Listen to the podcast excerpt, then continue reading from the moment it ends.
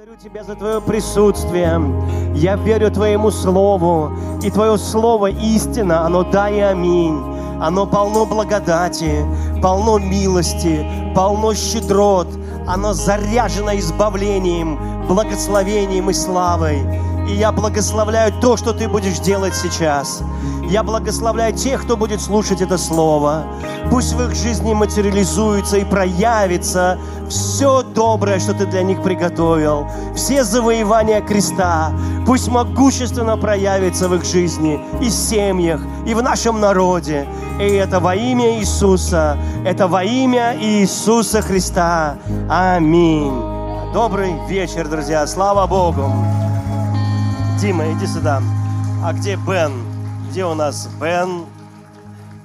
С детками. Бен, бросай ребенка и иди сюда. Шучу, шучу, не, не бросай.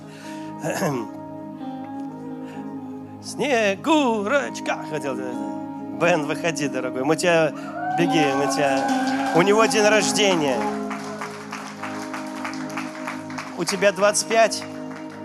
26. Ну, все равно хорошо. А то я хотел чем-нибудь в нумерологию уйти в христианскую, но не, не буду. Потом подумаю, что это знаю. Бенжик, дорогой, мы очень любим тебя. Мы рядом, э, рады, что ты рядом. Мы рады, что ты с нами, что ты приехал что вот Лиза наша с тобой уже так вот, уже что у вас Бог благословил с, с э, Соломоном. Вот, и мы тебя поздравляем с днем рождения, благословляем тебя чтобы Божьи благословения, они могущественно явились на твоей судьбе, на твоих детях, на твоей семье. Отец, во имя Иисуса, пусть Твоя слава работает могущественно в его жизни и семье. Пусть он видит могущество Твоей доброй руки и доброту Твою во всем. Пусть проявится Иисус в нем и через него, сделай его весьма счастливым и успешным. Его, его деток, его жену, все, что ты ему дал, умножь. Пусть прославится твое имя в его жизни. Это во имя Иисуса свершилось. Аминь. Мы тебя благословляем, дорогой. С днем рождения, Бенджи. Вы очень хорошие. Вся ваша семья а, просто благословенная. Я их очень полюбил всех его братьев, сестер, папу, маму его тоже. Слава Иисусу! Прежде чем сядешь, скажи соседу, брату, сестре, ты такой хороший, слава Богу за тебя. Вот, аллилуйя. Спасибо, друзья, спасибо. Вы можете, э, вы можете э, садиться. Аллилуйя. Знаете, я недавно, недавно думал о том, что так быстро время летит. Вы когда-нибудь думали об этом? Или у вас еще медленно? Во, всяком случае, время это не что-то внешнее, даже это прямо внутри нас. И иногда наши внутренние часы идут медленно, тогда и как-то, а вот тогда внешние идут быстро. А когда внутренние идут быстро, так бывает у маленьких детей, они, они значит, пока ты приседал на стульчик, они уже три дела сделали. Тогда вот внешнее время катится, э, идет так медленно.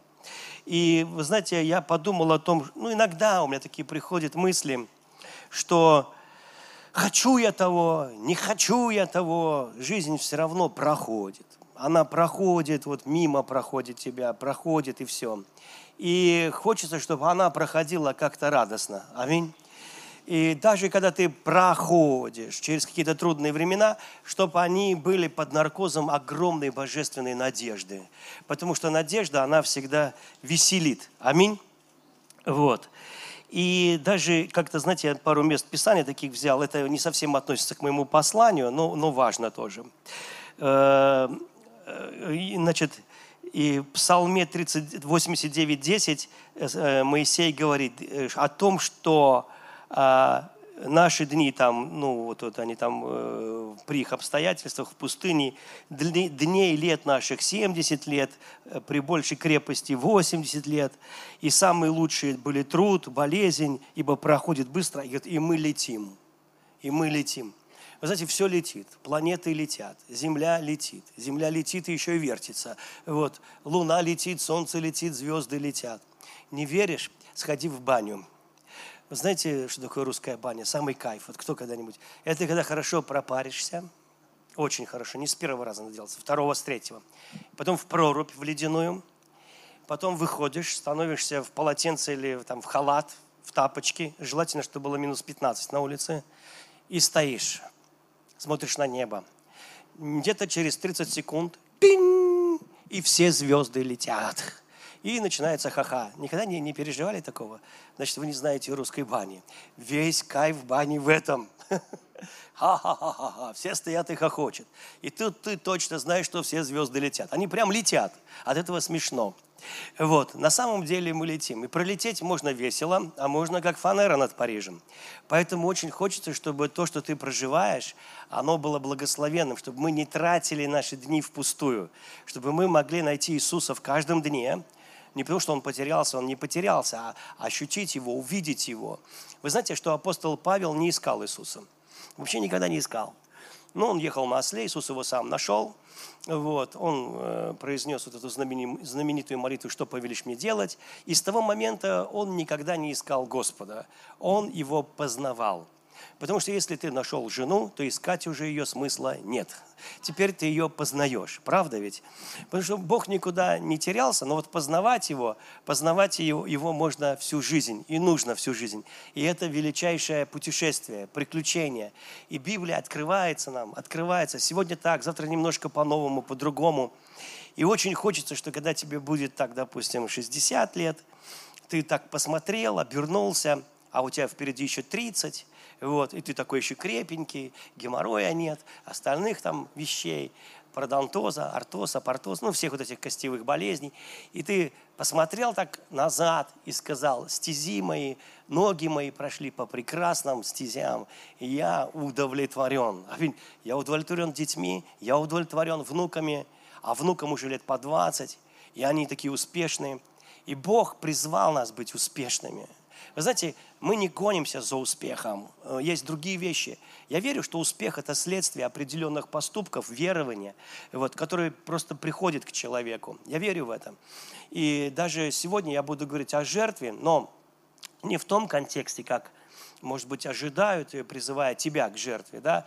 Я буду говорить об истинной жертве. Я вообще очень хочу, чтобы люди были как бы понимали, что такое жертва, да, и э, мы, ну, мы откликнемся, я сейчас не говорю о финансах или о чем-то другом, я говорю о жертве как некотором сакральном таком ритуале или обряде, который был с древнейших времен.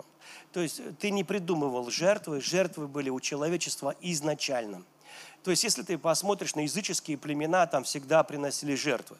И даже язычники, злые, там какие-то, можно сказать, э, э, идолопоклонники, да, или даже хуже того, поклоняющиеся каким-то вообще демоническим богам, они не могли к ним прийти без жертв. То есть, они всегда приносили жертву. И иногда люди так старались и усердствовали в жертве, что это было даже омерзительно в глазах Бога. Но жертва всегда была. Я не говорю сейчас о хороших и плохих жертвах, я говорю о жертве как э, неком таком сакральном обряде, который присутствовал всегда. Слышите, да, меня, да? То есть это всегда было. И, э, например, э, вот эти вот народы, которые жили вокруг Израиля, они даже детей приносили в жертву. И они их сжигали реально живьем. И это не было для них безболезненно, они не были такими, знаете, это было потому, что они хотели показать, как они сильно любят Бога своего, своего идола, да. Они хотели показать, что они страстно его любят, чтобы он дал им дождь, избавил от войны или дал победу в войне. Иногда даже какие-то полководцы своего сына могли принести в жертву, показав, что они уже на все готовы, и чтобы их боги, они помогли им. Вот такие, понимаете, да? Жертва началась до того, как мы с тобой появились. И самое первое пожертвование совершил Авель и Каин. Еще не были люди разделены на племена, еще всего лишь э, Адам и Ева родили всего двух сыновей. А, это был Каин и Авель. Каин был старше, и когда Ева его родила, она сказала, приобрела я человека от Бога. То есть, знаете, в него всем сердцем Ева хотела заложить вот эту мечту знать Бога, человек от Бога, знаете, вот человек, которого я приобрела, человек будет Богу служить. И потом родился Авель, и когда они начали уже работать, кто один занимался э, сельским хозяйством, а другой был пастухом. И каждый принес от того, чем он занимался. Понимаете, да? Один э, принес фрукты, овощи, все остальное, а другой принес овечку. Вы знаете, у меня друг один, он э, завел гуся на Рождество, чтобы тот вырос к Рождеству. Назвал его то ли Гоша, то ли еще как. И понимаешь, когда ты даешь имя птицы, она уже член семьи. Одно, одно дело гуся зарезать, а другое Гошу. Это огромная разница. То есть, когда ты э, э друга режешь, Гошу, который бежал тебя встречать, ну, не зная, что на Рождество, ну, ну, что ты каждый раз улыбаешься, а думаешь про Рождество, ну, это Рождество, да, и вот, и это уже ну, такая а, серьезная жертва. Э, я помню, как одна семья, они свинью завели, свинья выросла вот с две вот этих кафедры, реально вот я, она даже ходить уже не могла. И потом они плакали, плакали, резали ее, прощались с ней. Ну, а что делать? Вот она для этого, дали ей имя, какое-то женское, не буду, вдруг совпадет. Я сразу предупреждаю, что все э, совпадения случайны, и ни одно животное во время проповеди не пострадает. Хорошо. Ну, и, то есть на самом деле э, жертва, а, которая принес Авель и принес Каин, они разные. И не потому, что там фрукты, а здесь животное, не только поэтому. А они указывали на разные вещи. И вот здесь вот и начинается великое разделение. Именно вот здесь развилка на две религии. Одна – это упование на Бога, а другая – на человеческие дела. Одна э, – это когда я, как человек, стараюсь угодить Богу, я пахал, я работал, я землю взборонил, я посеял, я поливал, я охранял, от птиц, от всего, я пожал, я потел, я делал, и вот я беру вот эти эм, э, значит, бананы, ананасы, да, и я кладу их на жертвенник, поджигаю в детской Библии, в иллюстрации, чтобы детям было более понятно, почему Бог не принял. Дым, так сказать, от бананасов попер прямо в глаза. Вот. И с чего Каин понял, что Богу это не надо. Я вспомнил такую притчу – когда человек продает и говорит, ананасы, бананасы, ананасы, бананасы. Кто-то подошел к нему, ну ты что не умеешь по-русски говорить. Не бананасы, бананы. Он, ой, слушай, дорогой, спасибо, бананы. Все понял. Ананы, бананы, ананы, бананы. И вот э, у Каина были ананы и бананы на жертвеннике. И когда он это принес к Богу, Бог не принял. Он, они ясно достаточно были духовными, чтобы понять, что жертва не принята Богом, то есть совершенно. Потому что это была жертва человеческих усилий. Это было его пожертвование, пожертвование человеческих усилий.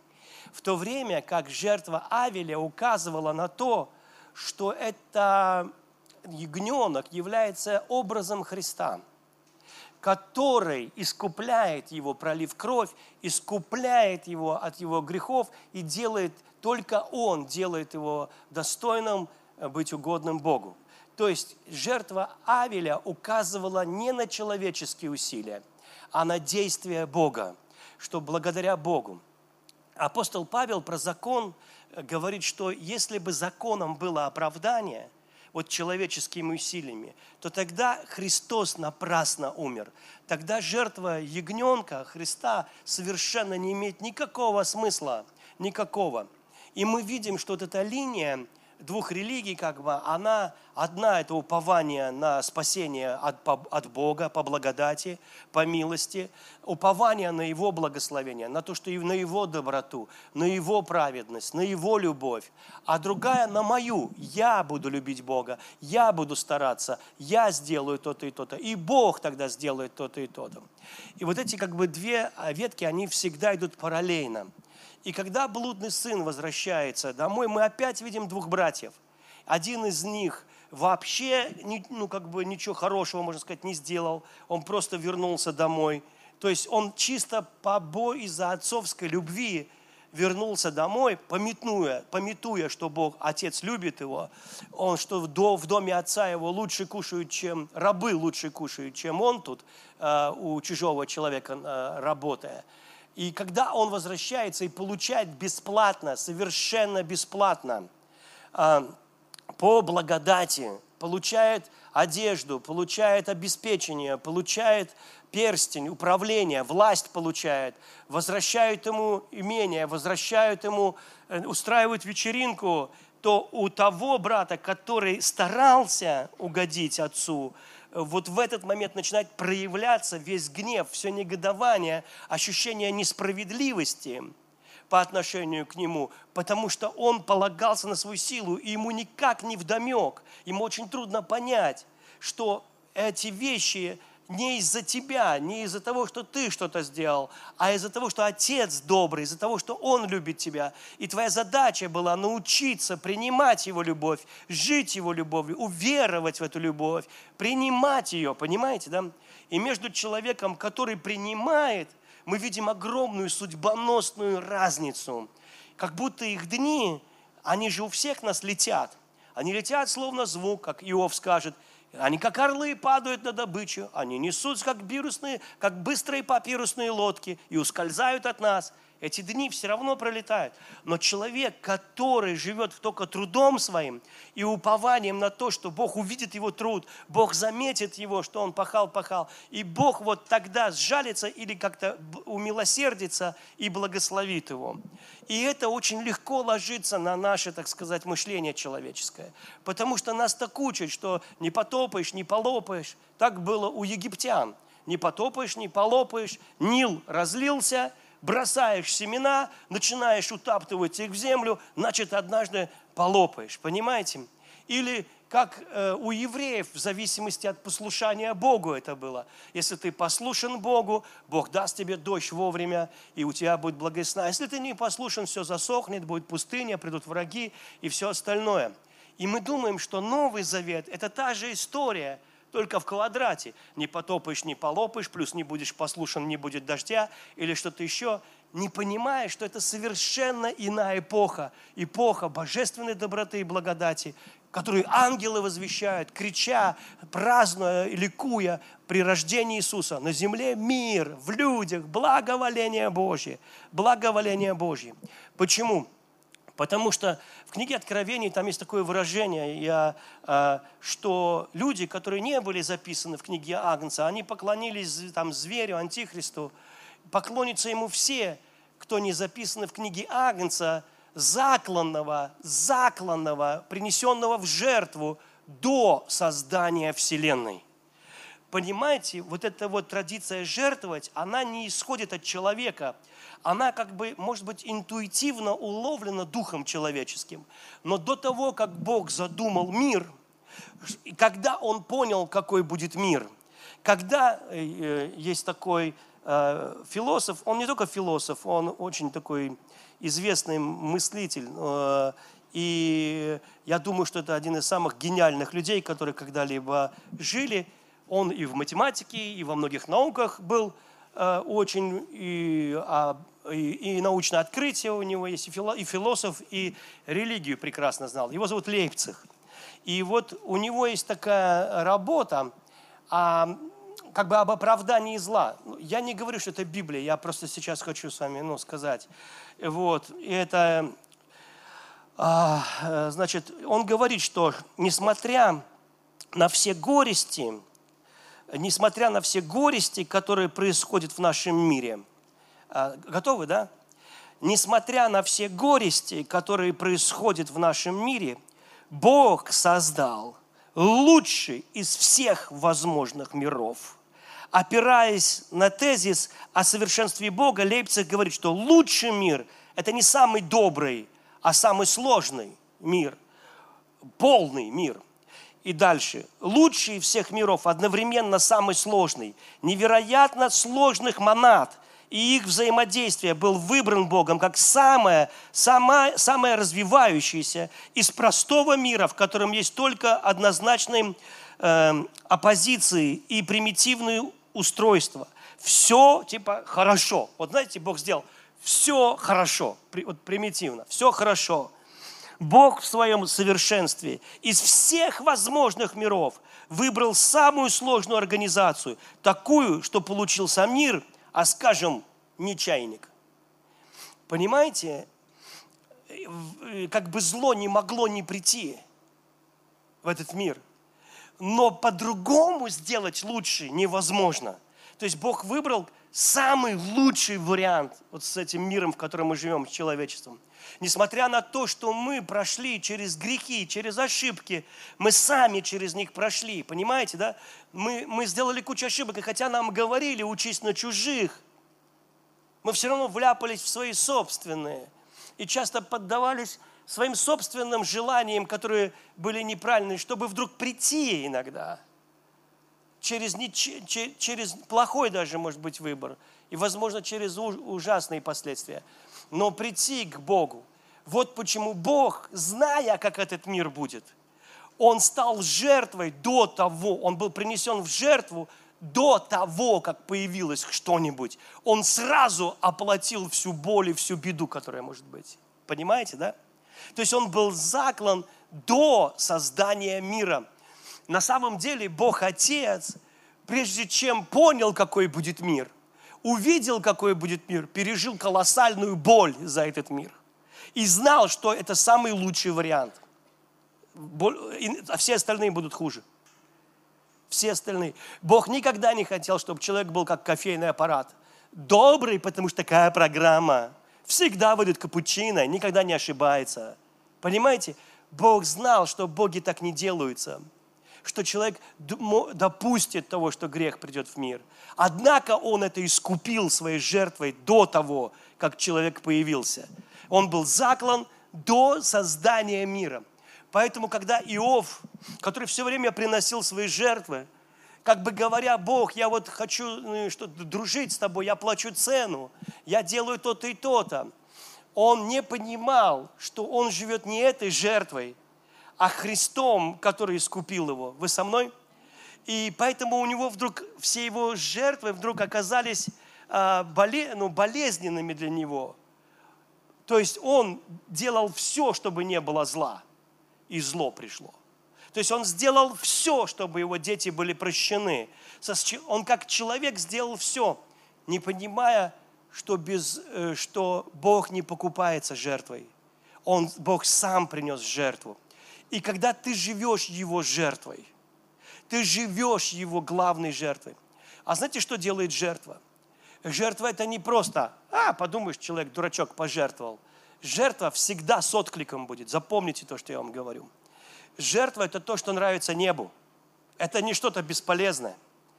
Жертва это было до того, как ты появился. Это Христос. Библия говорит, доброхотно дающего любит Бог. Есть что-то, что когда Бог видит доброго человека, который сеет или ну, делает жертвы, он как-то особым образом изливает на него любовь. Когда он видит некую похожесть на своего сына. Понимаете, да? Когда он узнает в тебе сына, когда ты щедрый, добрый человек. Вы слышите меня? Я приведу такой пример, ну просто я сейчас э, не о пожертвовании даже говорю, но вот я просто говорю, чтобы мы пришли реальному пониманию жертвы. Вот. Итак, ничего не делалось в мире без жертвы. Соломон принес тысячу всесожжений. Ночью к нему является Бог. Он как бы, э, кажется, что он оплатил цену за мудрость. Но разве ты купишь мудрость? А, никак. Просто он настолько попал в сердце Богу, вот он написано, и возлюбил Соломон Господа. И вот это было мотивом того, что он жертвовал. Он был царь, для него быки были, но тысячу быков это очень дорого, это очень много, это олигархический взнос. Ну, это реально огромный взнос. Это не просто две лепты вдовы. Он, он не две лепты, он, он как царь жертвовал. И для него это была цена, тоже цена. И поэтому ночью является к нему Господь и говорит, давай, что ты хочешь? И он говорит, я мудрость хочу. И, и знаете, что произошло? Он был наделен такой мудростью, богатством и славой, что никто не может с ним сравниться. По богатству никогда не родится человек богаче Соломона. Никогда. Ни Илон Маск, ни, ни кто-то. Они бедолаги по сравнению с ним. Они просто голытьба по сравнению с Соломоном. Это просто бешено богатый человек, дико богатый. И, кстати, его, его Бог – это твой папа. Ты понимаешь, что его Бог – это твой папа? Твой папа работает Богом. Он обогатил Соломона. От этой одной мысли может радостно шелестеть крыша. Крыша счастья. Аминь. Когда ты понимаешь, как велик твой Бог. И что ты не бедолага, вымаливающий что-то у Бога. И поэтому мы видим, что люди, Давид приносил жертву. Давид так мечтал построить дом, что Бог сказал, да я тебе построю дом. Ты мне не надо строить дом, я тебе построю дом.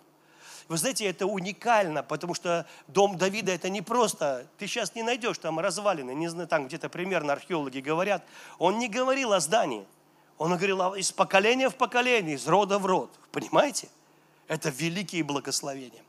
Иногда христиане даже не понимают, что они, ну, во что они вошли, в какие крутые вещи они попали благодаря Иисусу. Так вот, Соломон приносил этих быков, чтобы угодить Богу. Но ты принес жертву Богу в лице Иисуса Христа. И Библия говорит, что Он, Христос, был жертвой умилостивления за наши с тобой грехи. И не только под грехом не имеется в виду просто аморальные поступки, воровство или что-то другое, нарушение десяти заповедей. Под грехом имеется в виду радикальный промах мимо Бога в твоей жизни. Понимаете? Когда ты живешь без Него просто. И все остальное – это просто плоды.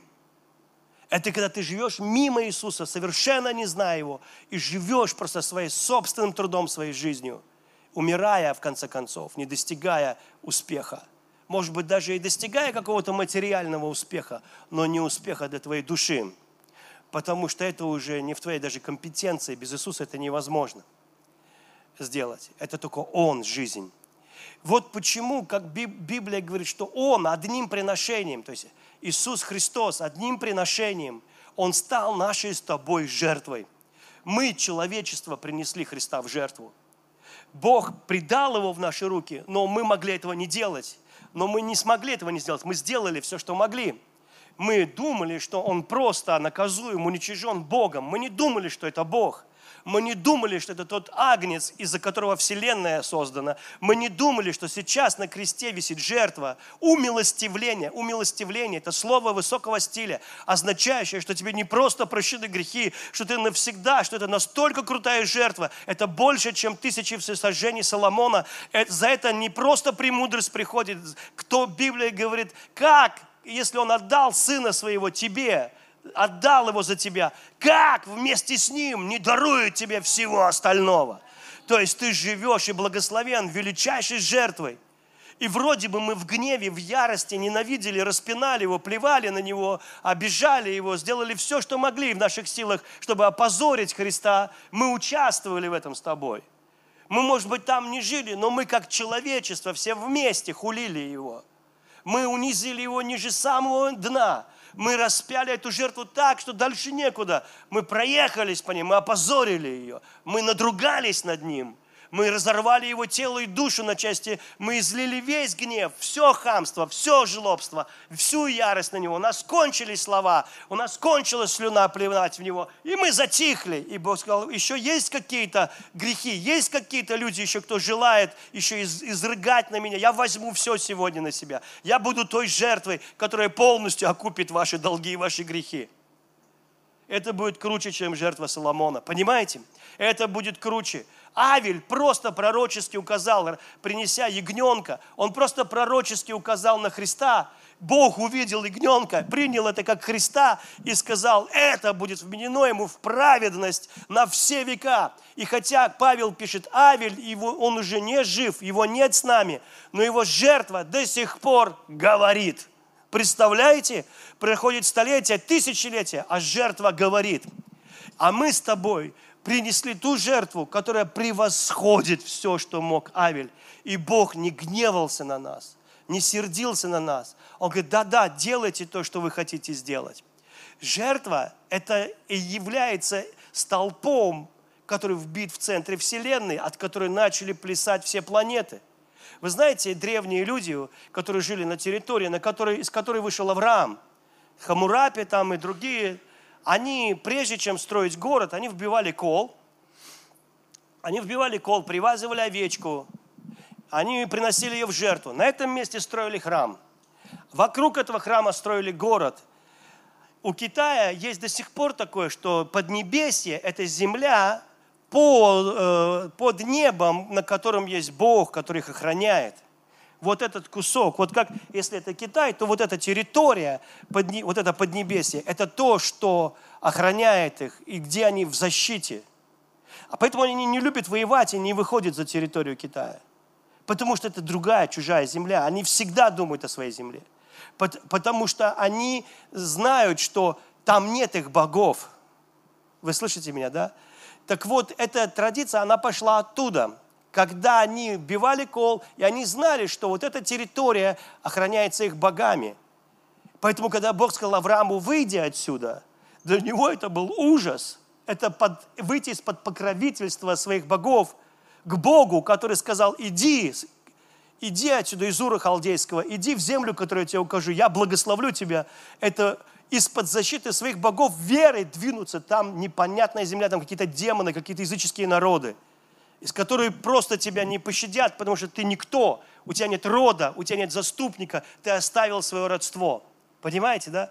Но при этом, как бы, мы видим, что Авраам, он приходит к одной жертве. Когда у него родился Исаак – это то, что он а, мечтал, мечтал об этом. То, когда Исаак уже был достаточно взрослым, у нас там отрок, ну, не думаю, что он там был мальчиком. Я не помню, там ему около 30 лет, возможно, уже было. Там непонятно, как они считали. Вот. Кто-то более компетентный, чем я, может сказать, более точно, и то я думаю, что они могут ошибиться. Потому что там есть разница в возрасте, как считали. День рождения не считали, допустим, у Бена день рождения, и теперь от этого дня считают. Годы человека считали от Нового года. Столько-то годов, столько-то годов, столько-то новых годов он встретил. А в дни Авраама, они два раза в год, два было, этот, поэтому, возможно, в два раза меньше было лет. Потому что они праздновали два э, Новых года – и, э, и поэтому, когда говорят 40, это, возможно, было 20. Ну, я не утверждаю, так некоторые ученые говорят. А потом опять начали говорить год. Поэтому иногда там непонятно это. Ну, в общем, если я ошибаюсь, то это не самое страшное. Но они отмечали не по дню рождения, а по Новому году, который у них был, свои, свои дни. Так говорят некоторые ученые. Типа очень крутые, все знают я к ним не отношусь. Вот. Итак, жертва – это что-то, что определяло судьбу человека. Вы знаете, удивительно, а, сейчас я приду к этому, а, но я помню, а, как однажды один мой приятель, мы уже давно не виделись, много-много лет, но знаете, я почему-то его до сих пор очень люблю. Он, он прервал со мной отношения – потому что в одной из ссор, которые у него были с другим моим другом, я не принял его сторону. Ну, я не принял, потому что я, не, я думал, что его, моего друга оклеветали, и поэтому я не встал на сторону. И он резко так рвет отношения. Вот, но, вы знаете, он мне очень полюбился. Мне очень нравилось с ним общаться, он очень духовный человек, такой дикий. Э, совершенно нерелигиозный. Мне кажется, что когда религия рождалась, он об этом не узнал, ну вот просто не в курсе был. Он верил в Иисуса Христа, но я иногда даже не видел, чтобы он хоть как-то похож был на церковного человека. Вы знаете, не, не похож. Вот. Но он очень щедрый был. И я знаю несколько пасторов, которым он подарил машины. Вот, потому что у него было сострадание, и он видел там пять детей, машины нет, там это. И он, знаете, такой был щедрый. И, э, и у него была такая дерзкая, дикая вера всегда. Знаете, он молился, почти ругался с Богом. И, и вот после его молитвы у него обычно сразу чудо было. Такое ощущение, что Бог говорит, на-на-на, только отстань. Ну и вот. Знаете, он такой дикая такая. И он ну, как-то по-новому открыл для меня Бога, нечаянно даже. Знаете, вот нечаянно. И у меня были машины, я полностью исполнил пророчество и нареку тебя восстановителем развалин. Я много восстановил развалин.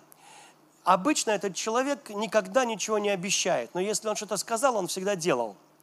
Я помню, как он сказал, что отремонтирует мою стиральную машину. И мы с ним, он ее ремонтировал, мы поставили ее на два стула. Она старая была, ей лет 15 было тогда, сейчас ей, наверное, 50 бы уже было. Вот. А, короче, ну, она механика, немецкая машина, АЕГ, там нет электроники, там нечему ломаться. Там все раз, как часы, знаете, работает. Много, кстати, различных вариантов, как она стирает. Электроники нет. Он залез под нее, долго лежал, потом вылез и говорит, ее не отремонтируешь. Там гофра, резинка, она от времени истлела. И если говорит, резина говорит, не клеится, она только вулканизируется. Нет такого клея, чтобы склеить эту гофру, она все равно порвется. И ушел. Я подумал, ну и ладно, думаю. Через неделю прихожу домой, у меня дома новая стиральная машина. Я говорю, Тонечка, откуда? Она говорит, этот парень принес. Сказал, я же обещал, что отремонтирую. Он решил отремонтировать другим способом. И я знал, что у него в бизнесе сейчас трудные времена. Трудные времена. Ему нужны эти деньги. Однако он их взял. И знаете, когда так люди делают, ты так внутри, ого, ты так думаешь, ой-ой-ой, и что это такое? Первый раз такое вижу. Ну, знаете, ты... А это правда не встречается. Вот, знаете, редко не встречается. И однажды он подошел ко мне и говорит, Сергей, надо решить вопросы с твоими машинами. А я такой, а как? Знаете, как? Он говорит, давай продавай свою девятку. И говорит, отдай мне деньги, я тебе куплю другую. Я продал ее за две с половиной тысячи долларов. Она была такая старенькая, там пол был гнилой, там коврик убираешь, дорогу видно. Вот. Если хочешь смотреть на дорогу, не убирай коврик. А если тебе не нравится, что что-то сломалось и гремит, просто звук погромче делай. Меня так всегда учили. И вот он забирает эти две, добавляет 15 тысяч долларов. И это еще, извиняюсь, давным-давно, это 2000-е годы, ну, начало. И берет мне машину Audi A4, трехлетнюю, там маленький пробег, новой машиной пахнет. И вы знаете, купил резину Мишлен, каску, страховку, ОСАГО, каска, все, что, вот знаете, чтобы я вообще не думал. И я вам скажу, что каждое утро, Бог свидетель, я садился в эту машину и орал. Слава тебе, Господи! Вот так. Я вовсе не прикалывался, я просто не мог не орать. Я только тогда понял место Писания, что когда кто-то делает кому-то добро, он в этом человеке вызывает благодарение Господу. Поэтому даже это не мое благодарение, это его благодарение во мне орало так, понимаете? Я настолько был. И однажды мне снится сон. Ну, не сон, а видение. Я вижу, как он едет по трассе, а он гонял вообще страшно, там 190, ну, ну так, знаете, по нашим-то дорогам. Вот, я с ним, когда ездишь, там, ну вообще геморроя не будет. Все втягивается аж до КДК, вы знаете. И то лебедь к нам на лобовое стекло прилип, то какая-то птица не успела перелететь то еще, то у нас капот один раз открылся. У нас немного было приключений. Знаешь, когда ты едешь 160, и капот открывается, ну вот, и ты такой, я, кстати, два раза это в моей жизни было, это второй. Первый раз мы ехали на УАЗике, это было в армии еще.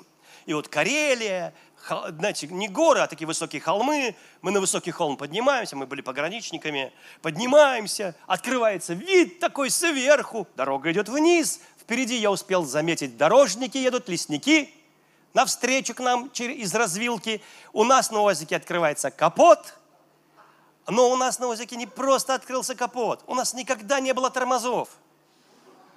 То есть мы не ездили с тормозами никогда.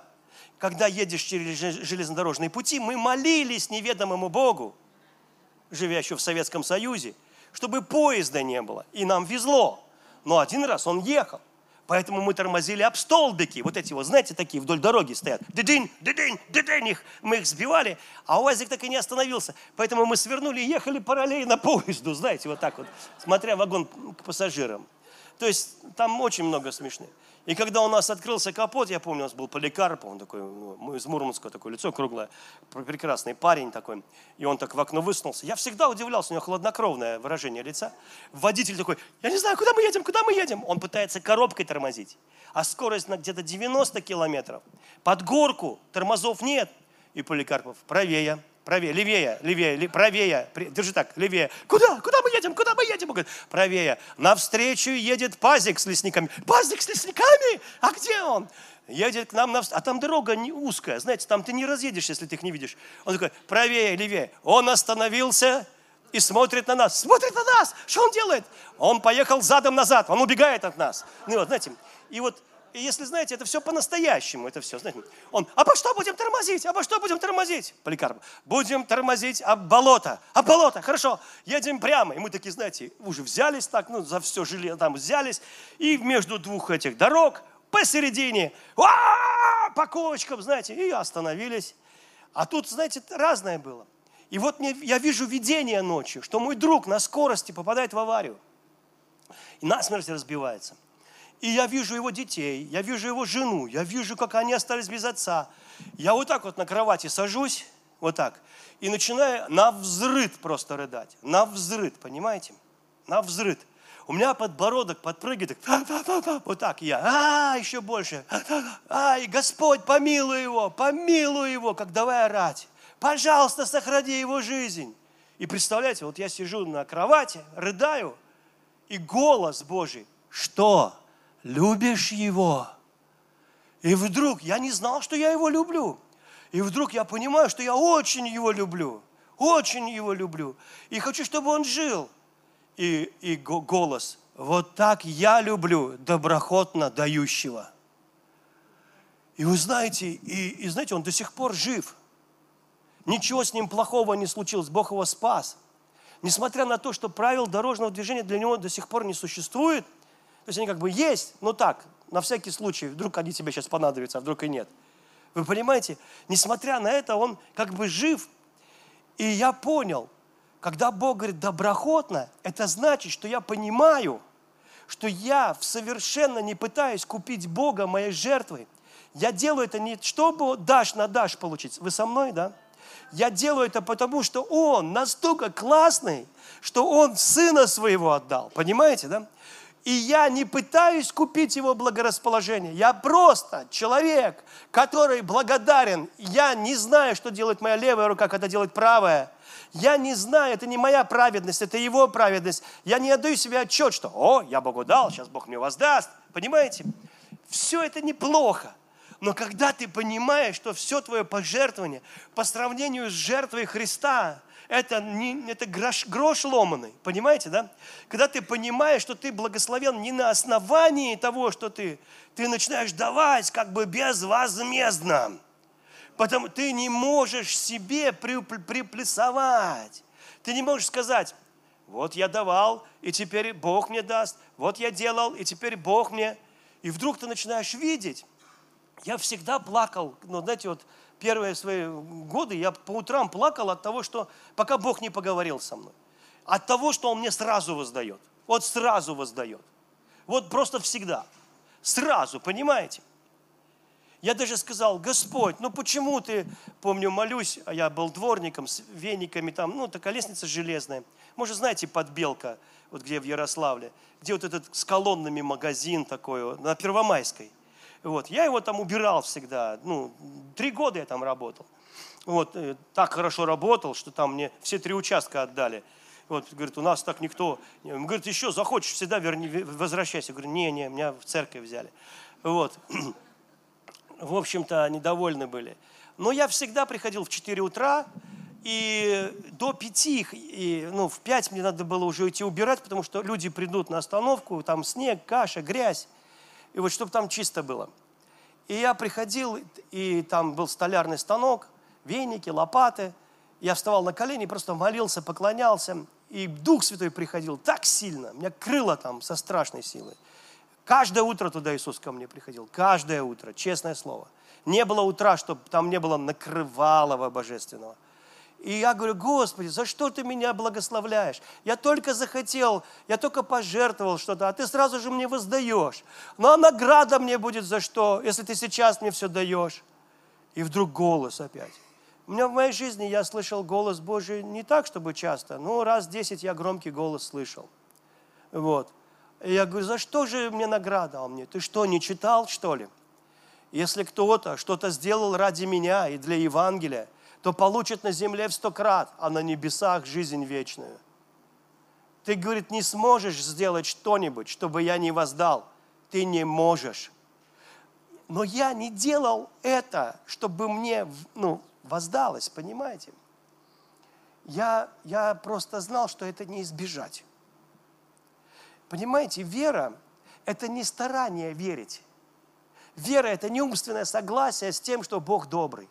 Вера – это абсолютная уверенность, что невозможно, немыслимо, никак не получится что-то сделать для Бога, чтобы Он тебе не воздал. Вера не трясется, вера даже не бодрствует, она самая есть бодрствование. Понимаете? Вера не старается. Она, это стараются люди уверовать. Но, но ты знаешь, что Бог настолько могущественный, всевидящий, добрый Бог. Он отдал Сына. Как вместе с Ним не дарует всего остального? Ну, папочка, ну, пожалуйста, можно я что-нибудь сделаю для тебя? Я очень хочу что-то сделать для тебя. Не лишай меня этой возможности что-то делать для тебя. И знаете, сколько раз, и я помню, там один мой друг, он к пожертвованию призывал, дико призывал, хватит жмотничать. Дима сейчас так корректно вас призывал, там, хочешь давай, хочешь не давай. А я помню, там, мы в одной церкви были, там один очень знаменитый пророк, он так же, как Дмитрий, перед этим вышел, говорит, вы можете давать э, там на миссию, если у вас на сердце есть, вы можете дать, сколько есть. И после него выбегает э, жена э, Бивера, Джон, Джона Бивера. Что значит, сколько на сердце? А ну выкладывай все, что у тебя есть. Жертву типа нормально. Вы дети Божьи или кто? Как давай. Этот, этот пророк такой, ну, ну да, можно и так. Это было так смешно. Вы знаете, вы же, вы же даете на что угодно. Почему на Божье дело не дать? Вот. И по сути, по сути, конечно же, речь идет о самом главной жертве. Сегодня я хотел говорить именно об этом. Потому что когда я понимаю, что произошло на кресте, что Бог отдал Сына, и как вместе с Ним не дарует мне всего остального, то моя, моя жизнь строится на основании. Когда мне будет, мне 55 будет, когда будет 65, я и так уже много видел вещей Божьих. Вы знаете, я помню, читал Псалом, будучи студентом. Вот никакой видимой надежды на мою жизнь я не видел. Никакой. То есть Акакий, как сказал э, Анатолий Гельманов, это такой, значит, ангел, Акакий его зовут. Когда Бог говорит, я тебя благословлю, приходит Акакий и говорит, а как, как? Посмотри на себя, посмотри на обстоятельства, посмотри на то, что у тебя сейчас есть. Никак. И ты, да, ну как-нибудь. Он говорит, ну как, как, как-нибудь, никак. И вы договорились с Акакием, что ничего не получится. Вот я с Акакием не разговаривал никогда. Я говорю, заткнись. Заткнись, иди лесом. Видишь тропинку лесную? Пошел туда бегом. Я не знаю как. Что ты дурные вопросы задаешь? Никто не знает как. Но это будет Бог. А какими путями? Я не знаю. У него миллион путей. Он мир перевернет, если надо. Но найдет способ, как меня благословить. Понимаете? Я не советуюсь с этими глазами, с этими ушами, с экономикой в моей стране. Мой Бог могущественный Бог. Он могущественный Бог. Понимаете, вера – это абсолютная уверенность в Божьей благости. Я не сомневаюсь в Его доброте. Но когда у человека левая, ложная картина о Боге, а Бог, он видит себе Бога, который недоволен, он, он воображал себе Бога, который все время ропщет, Бога лузера, неудачника, который, которого с человечеством ничего не получилось, с тобой ничего не клеится, который все время обижен, которому надо поклоняться, иначе он капризничается, рассердится и как даст молнии по стране, чтобы вы знали. Понимаете? Такого капризного Бога, которого надо удовлетворить жертвами или еще с чем-то а не того Бога, который сам в жертву пошел, чтобы так возлюбил тебя, что отдал себя за тебя, так жаждет тебя, что не мыслит своей жизни без тебя. Понимаете? Потому что когда твой Бог вот такая жертва, то Павел говорит, я уверен, я убежден, я абсолютно в этом знаю, что ни смерть, ни жизнь, ни ангелы, ни начальство, ни власти, ни глубина, ни высота, ни широта, ни долгота, ни другая какая тварь. Он называет глубину, высоту, широту и долготу творениями. Или мы даже много чего не знаем об этом мире. Но он говорит, никакая тварь никогда не сможет отлучить меня от любви Божьей во Христе Иисусе. И он, и он, он тут такую вещь говорит, которую бы я хотел вам прочитать сейчас – ну, я много упустил, не могу все вам, не хочу. Вот смотрите, ибо кого он предузнал, тех и предопределил быть подобными образу сына своего. Знаешь, Бог предопределил уже тебе, тебе быть подобному сыну. Веришь ли ты в это? Или ты стараешься быть подобному сыну? Пойми, если ты веришь, так будет. Если стараешься, тебе будет тяжело. Пойми, э, что да, мы прилагаем старание, но не наше старание это делает. Крест сделал это. Да, мы стараемся быть послушными, но не наше послушание сделало меня достойным. Мы должны быть послушными, мы должны уметь покаяться, попросить прощения. Быть верными надо. Женился, будь верен. Но не наша верность дала мне доступ в святилище, а его верность. Понимаете? Его крест, его верность сделала меня достойным. Не моя. Поэтому мне хвастаться нечем в жизни. Только Иисусом могу хвалиться. Почему я получу чудо на молитву? Потому что я всю неделю не грешил, ходил с поджатыми ягодицами и думал о святости. Нет потому что Он свят, вот Он верен, поэтому я получаю чудо. А если я прихожу к Богу на основании моего характера, на основании моих поступков, на основании моего поведения, я каждый раз буду терпеть кораблекрушение в вере, потому что если ты честный человек, ты всегда докопаешься до самого себя и всегда найдешь в себе что-то, из-за чего Бог тебя не слышит. Вы со мной? И это всегда будут сомнения рождать. Но Иисус Христос сделал так, что у нас нет причины для сомнений, у нас нет поля для сомнений, у нас нечем, нам нечего взять, чтобы сомневаться, потому что нас, товарищ, тут вообще не стояло, это все сделал Бог. Вот почему мы имеем дерзновение во святилище приходить апостол Петр поднимает хромого не на основании своего благочестия и того, что он не жрал и пил воду из, из источника святого Дустана. Апостол Петр говорит, что вы так смотрите на меня? Удивляетесь, как будто я своим благочестием его исцелил. Вера в имя Иисуса поставила его здоровым. И верой в имя Иисуса, вы видите это чудо сейчас. Петр не присваивал себе, ему даже в голову бы не пришло присвоить себе силу Божью потому что он прекрасно знал, что это не из-за него. Он уже кукарекал, кукарекал пару раз, вы понимаете, под утро. И он уже понял, что, товарищ Петр, не надо кукарекать, просто молча живи тихо и спокойно, верь в доброту Иисуса и не выпендривайся. Вы понимаете? Потому что если ты скажешь «я», да я, да я верен, да я не отрекусь, то скоро услышишь кукареку. Вы понимаете, в самый неподходящий момент когда все товарищи соберутся вместе, вы понимаете? И будут помогать тебе сменить памперс от свежих переживаний. Поэтому очень важно понять, что мы не живем, мы не, не из-за того мы достойны чуда, что мы верны, а из-за того, что Он был верен. Означает ли это, что я теперь буду неверным, буду всех посылать, буду грубить, хамить, буду грешить? Нет, конечно. Зачем так делать? Поймите, но основание для чуда, основание, почему ты успешный. И тут же приходит Каин и говорит, нет, нет, нет, нет, нет, чтобы угодить Богу, надо самому посеять помидоры, самому вырастить помидоры, самому поливать помидоры, самому собрать помидоры, самому пожать помидоры, самому принести Богу помидоры. Бог увидит твои помидоры и скажет, помидоры, и благословит тебя. Понял? А у самого уже глаз слезится от дыма. Помидоры пошли не в ту сторону. Поэтому всегда эта религия, она пытается сказать, что твои дела делают тебя угодным. Мы не отменяем дела. Вера без дел мертва. Вера всегда проявит дела. Вера сделает так, что дела будут выражены.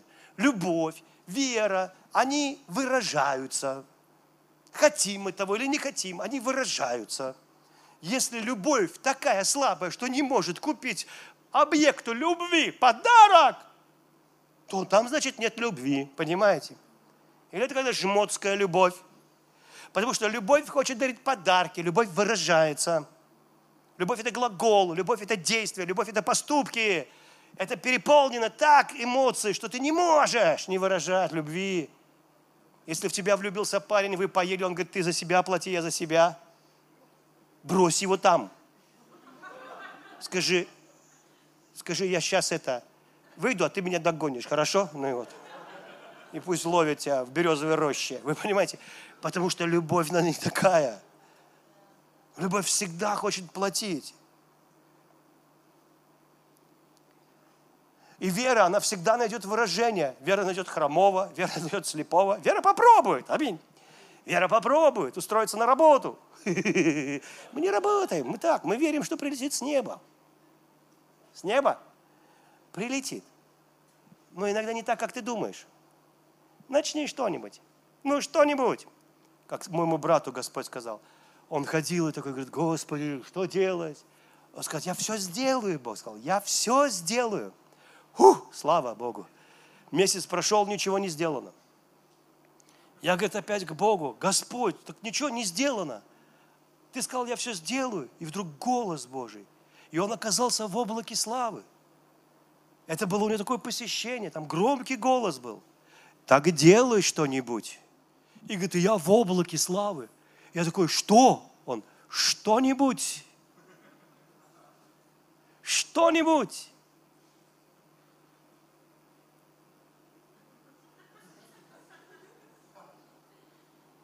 А он умел только, он стеснялся людям проповедовать, поэтому он взял Библию и начал читать ее при людях. Вдруг кто-то сам спросит.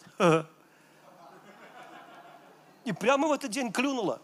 Подошел один человек и говорит, ты что читаешь? Он говорит, Библию читаю. А ты что? А что там? А там, говорю, Господь, а там тыры-пыры. И тот спасся, покаялся, стал администратором его церкви. Вы знаете, ты иногда, от тебя не требуется супер-пупер толкнуть вагоны и быть локомотивом великого пробуждения. Тебя просто что-нибудь. Что-нибудь. Ну а там посмотрим, во что это выльется один, один мой знакомый, он был бандит 90-х. Бандитский Петербург – это они. 92 год. Огромный, лысый. Так уже страшно подходить. Зато очень сейчас хорошо евангелизирует. Подходит. Ты как-то не хочешь ему отказывать. Знаете, такой полон Евангелия. Ну И он, он, он говорит – я, говорит, грабить больше не граблю, я покаялся, денег нет, деньги заканчиваются. Я говорю, работать не могу, я не умею, я, я привык забирать. Я в школе выучил всего два математических э, действия. Отнимать и делить. А как прибавлять и умножать я не умею. И он говорит, я помолился, говорю, Господи, дай мне такую работу, чтобы не работать. Ну, чтобы я работал, но чтобы не работал. Я не хочу лопатой. Я не хочу лопатой. Если кто-то работал лопатой, вы уже не хотите. Вы понимаете? Ну, иногда можно, можно. Ну, ну, не, ну, не всю жизнь, правда? Ты же не хочешь в 66 лет стоять с лопатой такой, ай-яй-яй, две протрузии, три грыжи. Ай-яй-яй, сейчас, подождите, отпустит, дальше покопаю. Нет, ну как бы, я не против, но вы же, вы же божественные евреи. Аминь.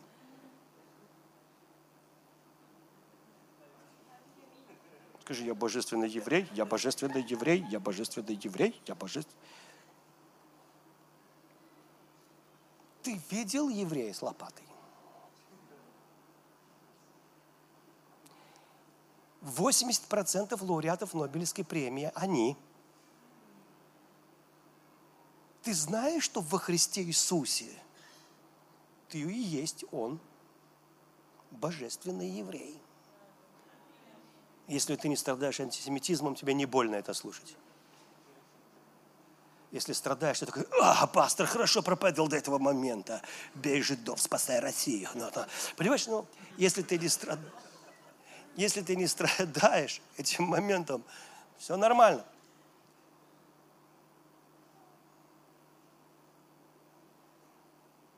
И Господь ему сказал, в 8 утра будь на проходной такого-то завода.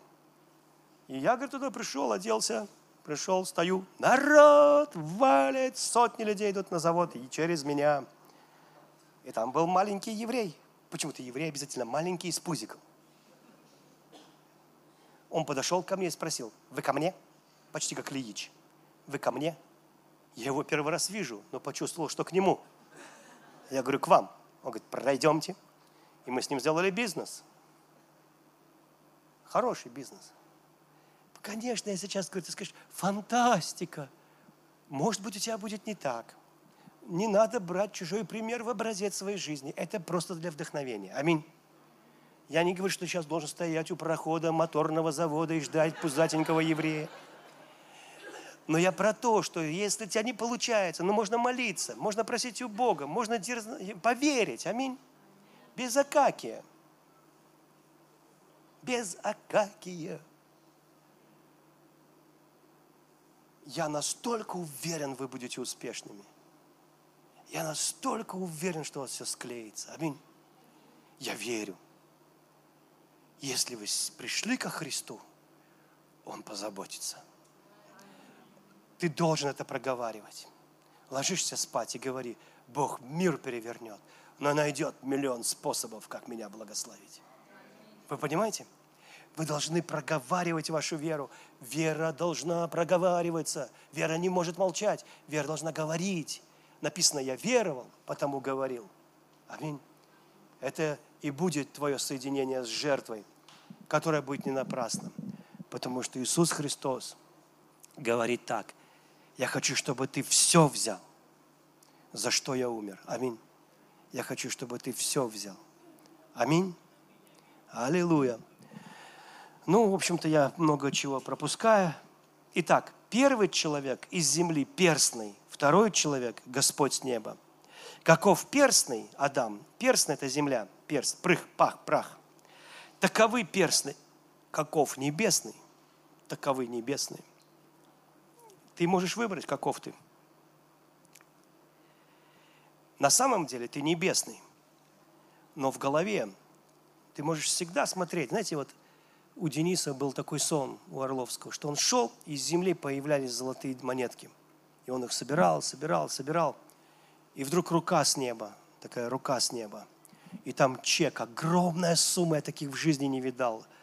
И Господь говорит, а есть, говорит, сокровища небесные, которые я сохранил для последнего поколения. Земные – это я сею и жну от земли. Вы со мной? А небесные – это Он посеял свою жизнь, небесный Адам, Иисус Христос. И я прямо с неба, от жертвы Христа, из-за жертвы Христа, как Соломон из-за своей жертвы, получил мудрость, я получаю все. Библия говорит, и вы имеете прямо в эту секунду всю полноту Божества Телесного в Нем, во Христе Иисусе, прямо сейчас. Скажи, я хочу с неба я хочу с неба. А как и здесь молчит. Про небо он вообще ничего не знает. Он про землю это сомневается. Я хочу с неба. А с неба это на основании уже не твоей жертвы. Это на основании его жертвы. И когда Небесный видит, что ты жертвенный, нет, ты не пытаешься ты жертвой что-то заработать. Знаете, у меня часто я даже уговаривал Бога, чтобы Он принял. У меня такие моменты есть, где я сильно пережил Духа Святого во время пожертвования. Сильно. Я их все помню. Бывает такое пожертвование, я просто жертвую, ну, аллилуйя, рад. А бывает, я кинул, и меня накрывает, я на пол падаю и ору от Божьей любви. У меня был день рождения, я там просто решил пожертвовать. У меня один друг благословил. Тогда пять тысяч рублей были большие деньги. И он дал-то их мне перед пожертвованием, понимаете? А я говорю, Господи, можно я их пожертвовал? Нет. Я говорю, ну, пожалуйста. А этому, говорит, человеку было бы неприятно. Он хотел, чтобы ты их на себя потратил. Он и так их мог в корзинку кинуть без тебя. Ему было бы неприятно, если бы ты их в корзинку кинул я, он не узнает. Бог сказал, нет, я не приму. Я сказал, дорогой Господь, у меня день рождения. Конечно, мне эти деньги нужны. Ты дал мне рождение свыше. Ты дал мне жену, деток. Я так благодарен, но, пожалуйста, можно я их отдам? И он такой, ладно, хорошо я их в корзинку кидаю, на меня сходит Святой Дух, я не смог стоять на ногах, я прям на пол рухнул под силой Божьей, плачу от Его любви, Он меня просто затискал. Вечером у меня было в 10 раз больше. В 10 раз больше. Ты не можешь, понимаешь? Это было, и это было так, не из таких неожиданных источников. Просто из неожиданных. Другой раз – мой друг так призывал к пожертвованию в Питере, что одна сестра написала, «Пастор Сережа, спасите конференцию, 90-е годы начались». В 90-е мы были радикальными. Это сейчас. Там корзиночка или вот наши вот эти вот майонезные баночки. Ну вот. Э.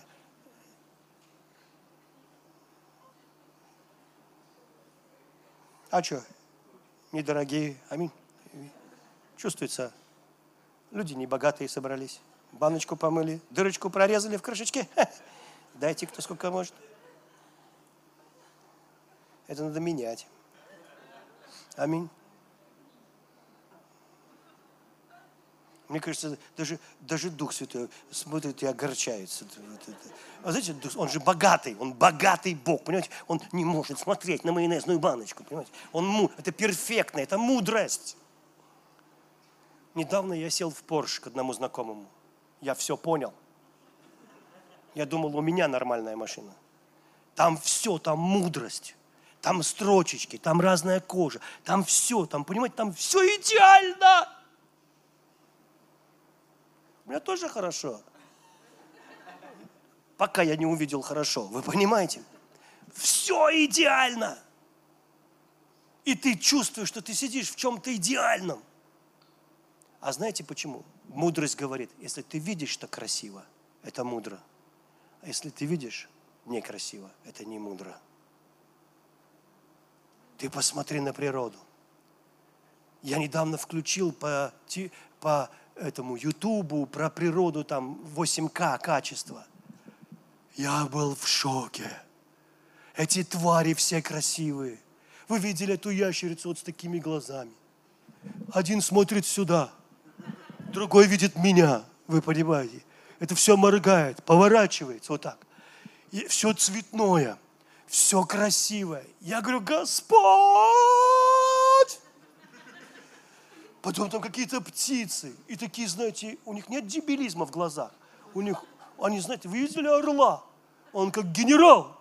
Он такой, он, знаешь, я говорю, ты генерал. Меня, у моих друзей кот, я его полковником зову. Ему одну ногу откусила собака, и, и поэтому она за ним волочится. И, и когда он садится, он выкидывает ее вперед.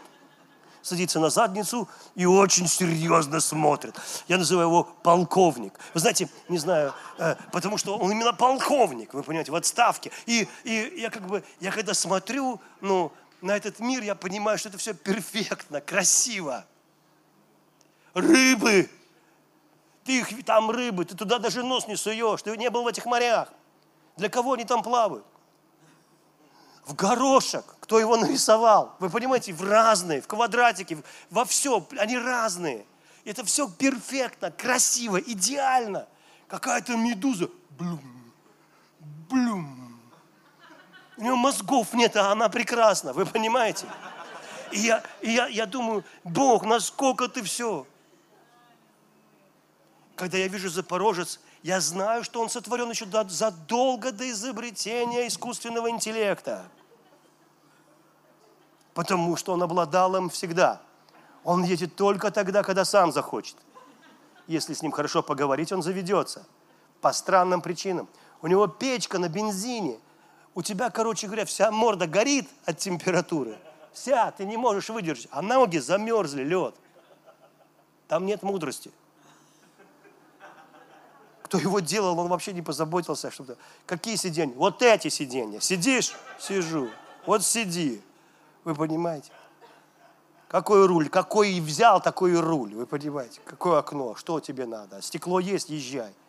Вот так вот, выснулся, протер, едешь дальше. Дворники ему нужны. Вы понимаете? И когда я вижу, что когда люди с мудростью, с благословением – тогда это становится очень красиво. И когда тебе будет 60, у тебя должно быть очень красиво.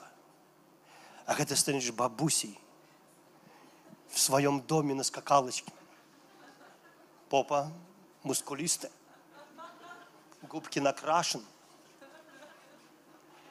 машинка в гараже хорошая, все перфектненько, мужичок пузатенький, добрый – твой собственный, понимаешь, всю жизнь прожили вместе, начали с нуля.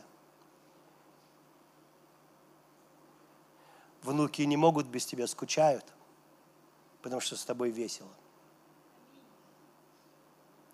И когда ты оборачиваешься назад и думаешь, Иисус, спасибо за жертву. Спасибо. Это все из-за тебя. Это все из-за тебя. Потому что Иисус хочет. Он пришел в теле на планету Земля, чтобы ты в теле на планете Земля жил хорошо. Аминь. Отец во имя Иисуса, мы благодарны Тебе за изобилие благости. Ха-ха-ха-ха. Ха-ха-ха-ха. Извините.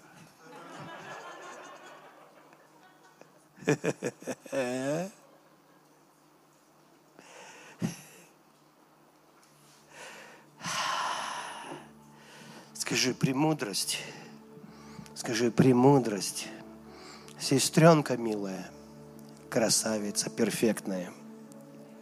Ты мой друг. Ты мой друг. Иисус. О, Иисус. Хороший. Самый лучший вариант сотворил. Самого лучшего мира. В гении. Да, очень сложного. Очень противоречивого. Очень болезненного. Но зато честного и святого. Я благодарю Тебя, Иисус, что Ты поместил меня под ливень Твоих благословений. Кому-то сейчас Господь говорит, доченька, отпусти прошлое. Не делай себя старушкой так рано. Отпусти прошлое. У меня есть новый день для тех, кто отпускает прошлое. Он уже ждет тебя – и новые возможности. И моя верность, любовь, доброта, благость – это все Твое, это от Тебя никогда не отступит. Горы сдвинутся и холмы поколеблются, но милость моя не отступит. И это не милость просто второго шанса, это милость бездонного океана, который наполняет все. Это не просто «давай еще раз попробуем». Нет, это никогда не закончится. Это не второй шанс, это жизнь, это жизнь. В моей доброте, говорит Господь, я благословлю тебя, я поведу тебя, и ноги твои пройдут по самым красивым и прекрасным стезям. Только отпусти прошлое. И хорошее, и плохое, и предательство, и свои ошибки тоже. Потому что у меня есть жизнь и будущность прямо сейчас.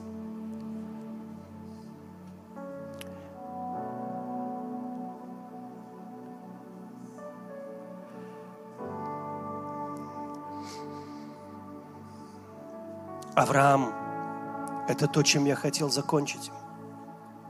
Бог говорит, возьми сына твоего, единственного твоего, и вот на горе, на которой я тебе покажу, в жертву его принеси. И Авраам встал и пошел. И сын нес дрова. И они поднялись на гору Мария.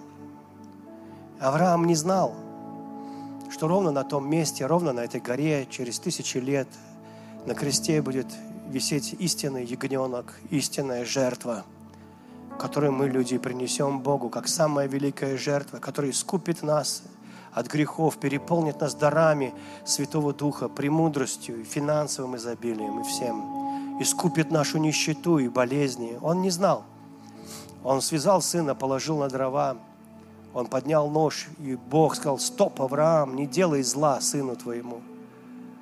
И он увидел в кустах запутав... запутавшегося рогами в терновом кусте овна, ягненка. И потом мы увидим Иисуса с терновым венцом на голове. И Бог сказал, Авраам, я вижу, что ты готов, я вижу, что ты послушан, но это не твоим будет послушанием. это будет послушанием вот этого ягненка. Он, не твой сын и не ты жертва. Никогда не считайте себя жертвой. Это рак – жертва. Это астма – жертва. Это не ты. Это сахарный диабет – жертва. Это нищета – жертва. Ты не жертва. Аминь. Ты любимое дитя Бога. Никогда, никогда не относись к себе как к жертва, как бы, которую надо пожалеть, которую надо позаботиться. Никогда так не, не ставь на себя ярлык жертвы.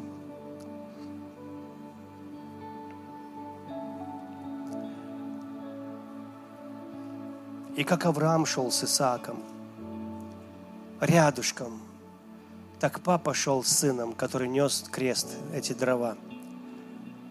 Они шли, чтобы вот это вот одной жертвой навсегда сделать тебя совершенным. И они это сделали. И Бог смотрит на тебя сейчас влюбленными очами, такими, что невозможно не полюбить Его, такой притягательной любовью, такой нежной. И говорит, ой, не могу, да чего ты хороший. И ты в Его глазах свят, свят, свят, как Иисус. И ты споришь. Да ладно, я себя знаю, да ладно – и хочешь какие-то делишки принести, чтобы угодить Богу. Показать, что ты можешь быть лучше. Ну что можно исправиться. Прекращай. Перестань. Посмотри на Иисуса. Посмотри, как Он любит тебя. Вот почему ты богатый, счастливый. Вот почему. Говори это до того. Говори это до того, как что-то появится. Говори это до того, понимаете? Это надо говорить раньше. Говори это вопреки. Говори, когда ничего не видно. Говори, когда мышь повесилась у тебя в холодильнике и засохли тараканы. Говори это от голода в твоем холодильнике. Говори это до этого. Аминь. До того, как увидишь изобилие. Говори это дорогой, говори это всегда. Говори, пока не засмеешься, пока не поймешь, пока не уверуешь, пока не, не раздаться ха-ха-ха-ха-ха. Понимаешь? Потому что смех – это голос победы. Говори это вопреки. Говори это, потому что говоришь, а не потому что чувствуешь. Говори, потому что так решил. Говори это. Пусть Иисус как обрадуется, обрадуется о тебе, когда увидит, что ты взял все благословения, которые Он для тебя приготовил, на основании одной единственной жертвы. Аминь. Одной единственной жертвы. Отец, и пусть Твоя рука сейчас на каждого ляжет, и почти их, Твоих сыновей и дочерей. Благослови их, Господь. Пусть все завоевания креста проявится в их жизни. Во имя Иисуса Христа. Я благодарю Тебя, Отец, что поджелудочная у кого-то исцеляется. Я благодарю Тебя, Отец. Спасибо Тебе, Дух Святой. Спасибо Тебе за то, что Ты исцеляешь чей-то кишечник, исцеляешь внутренности, исцеляешь локти, исцеляешь, Господь, челюсть. Прямо сейчас исцеляешь челюсть прямо делаешь все в порядке там. Я благодарю Тебя, исцеляешь уши.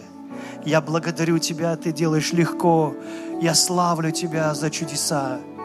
Я, я благодарю, что Ты помогаешь, приходишь, помогаешь в семье, детей наставляешь на путь истинный. Я благодарю Тебя, Иисус. Я благодарю Тебя, что Ты здесь, посреди нас. А значит, все, что угодно сейчас может произойти. Пусть это происходит, все, что угодно во имя Иисуса. Все, что угодно сейчас может произойти во имя Иисуса Христа. Слава Тебе, Отец. Слава Тебе, Отец. Слава Тебе, Отец.